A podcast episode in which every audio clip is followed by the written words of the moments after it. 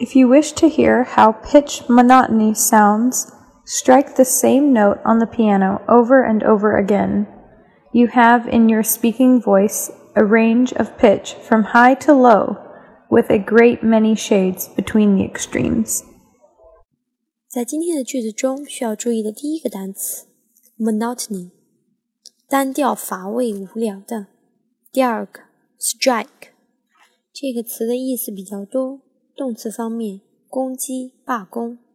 撞来到，短语，strike a note，留下印象，打动人心。简单的例句：I find it really difficult to strike the right note when I'm writing job applications. Strike the right note，说话做事妥当。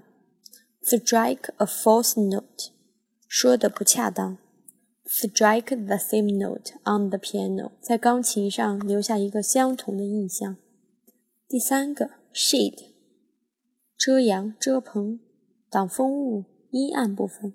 在句子结构方面，if 引导了条件状语从句。今天的句子在理解方面很有挑战，欢迎大家给我们留言。If you wish to hear how pitch monotony sounds.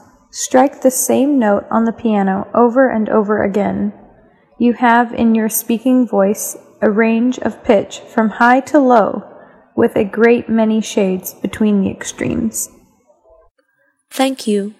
This is Shani and Amy. We are at Zhiye Yingyu.